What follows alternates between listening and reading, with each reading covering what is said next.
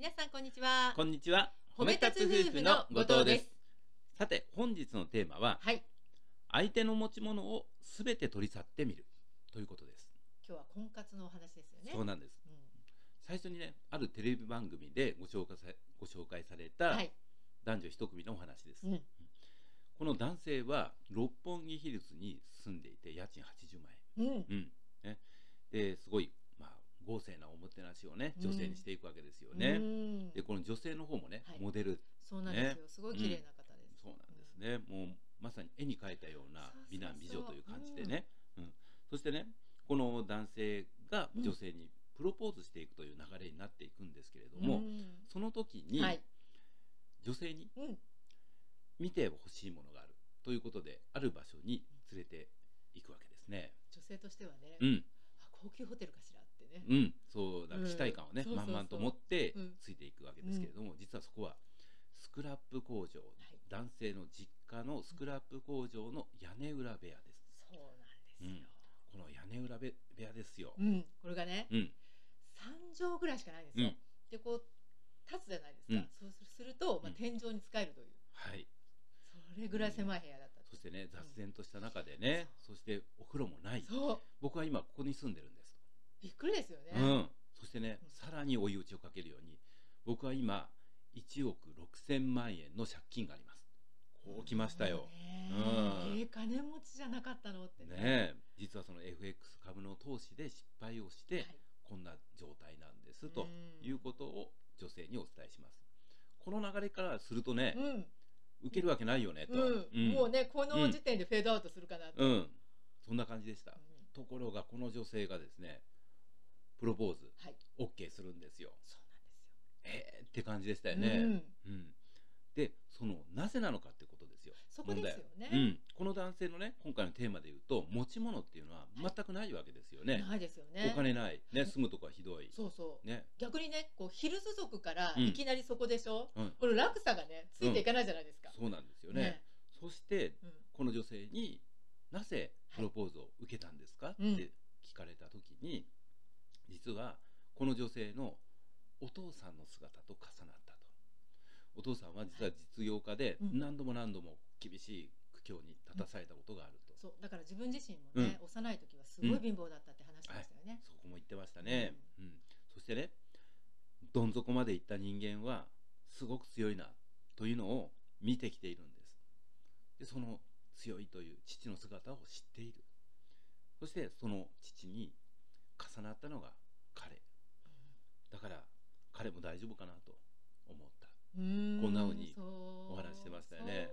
そう。言ってましたよね。この一言がね素晴らしかったです。素晴らしかったです。何にも持ち物がない。そこのむしろひどい状態のうん。彼を見てはい、OK したと。うん。どこを見たのかっていうと人間性ですよね。そうですよね、うん。やはり彼のうん、ありのままの姿をね、うん。見てあこの人だってね。そうです、うん。この彼の方もね、すべてをさらけ出したというところがそこが素晴らしかった。ね素晴らしかったですよね、うん。飾ることなくね。そうなんですよ。なんとなくこうヒルズ族って見え張りそうじゃないですか。そうなんですよね。ねうん。だからその豪勢な食事をしたりとか、うん。いろんなところにね、うん。連れて行ったりするのもね、うん。これ見栄というよりも実は、うんうん。この女性をね、はい。最大限にもてなしたいっていう、そう。彼実はもう女をね笑顔にしたいっていう気持ちなんですよね。じ実はもう自分は今苦境に立たされているんだけれども、うん。でも最大限の性を見せたい。うん。その証拠に、うん。あの結婚する前に、うん。自分をすべてはい。現状をさらけ出してますよね。としかわさんね婚活してたじゃないですあか。私の方もね、でねその婚活の時に、うん。女性からねうん。よく聞かれることってどういうことでした？やはりですね、うん。間に仲介の人が立っている場合もあれば、うん。まあ、ネット婚活とかいろんなケースあるんですけど、うん。やっぱりね、うんこの今回の持ち物、持てん、うんまあ、学歴、うん。まあ、今今現在の年収だったり、まあ、そもそも身長体重、まあ、見た目とかね、まあ、あるいは自分の親兄弟がどんな人なのかと、まあ、その辺のとこですよね、まあ、趣味とかもね。うん。だからそういったところを聞かれるケースは、まあ、入り口としては多いですよね。うん。ただまあその後に、はい。まあ自分のその人間性っていうところをどこまで見てくれてるのかっていうとこれはまだ人次第ですよね、うんうん。相手次第。うん、私からするとですね、はい。実はその婚活を本格的に始めたと時というのは、うん。このやっぱり今回の六本木ヒルズに住まれていた男性と同じようにもう持ち物なんてないですよ。ね。なかったですよね。ね。だからますみさんよくね、あのー OK してくれたなってやっぱり思いますうん。よね。私のね一番のポイントはね、ん。持ち物というよりは、うん。まあ私の中ではあこの人と一緒にいたら、うん安らげるかなとか、で何よりも先ほどの男性と同じでね、うん。飾らなくて、うん。ありのままを見せてくれたじゃない、私にね。そうそう、うん。あのーとにかく隠さずうに、ん。ねまあ隠すというよりかもうはい。これが全てなんだから、そのうん。今もう仕事はね、うん。まあ、会社を始めたばかりでうん。どうなるかわからないし、今現在の経済状態って言ったら本当にひどい、うん。ねあの貯金もないし、うん、でそんな状態だし、うん。まあ、学歴もうん。ね、まあ、中退してますんでね私は。大学をね、うん。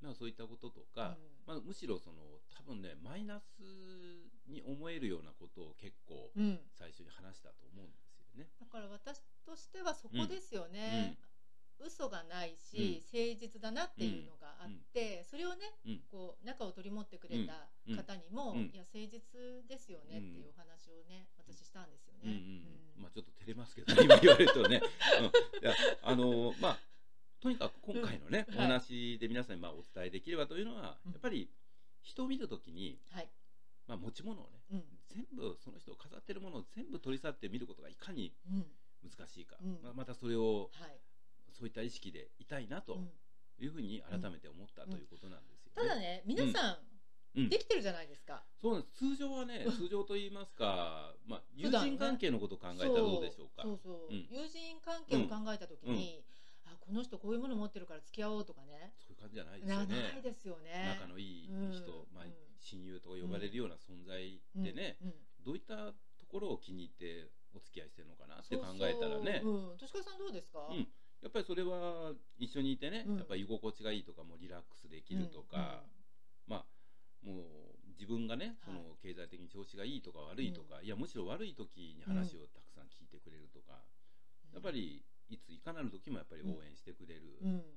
まあやっぱりそういったうん、人ですよね。ですよね、うん。だからやはりね結婚となるとどうしてもね、将来のこととかいろいろね見ちゃうじゃないですか。でまたほら周りに人がいろいろ関わってくるじゃないですか。ね。分自身の判断以外にもちょっと親がこう言ってるんだとかうんね。ね。うん。うん。自分のその親戚がとか、はい。急にねいろんな人が口出ししてくるようになったりもしますからそう、ねう。ん。うん。まあ、そういったところがちょっとね判断がこう曇ってみたりとか、うん。えーするケースもありますんでね、ぜひやっぱりあのもう一旦持ち物を全部取り去ってみる、ね。うん。そして改めてその素のままの、はい。ありのままのその人を見る、うん。うん、そうする目があれば、うん。逆に自分もはい。そういう目で見てもらえるんじゃないかそうですね。と思いますね。うん、としかさんがよく言うところのね、うん。自分の評価が相手の評価ってね。そういうことですね、うん。そういう評価の仕方をすれば、そうね。必ず相手もそういう評価の仕方をしてくれるんじゃないかと思います。はい、本日も最後まで聞いていただきましてありがとうございました。ありがとうございました。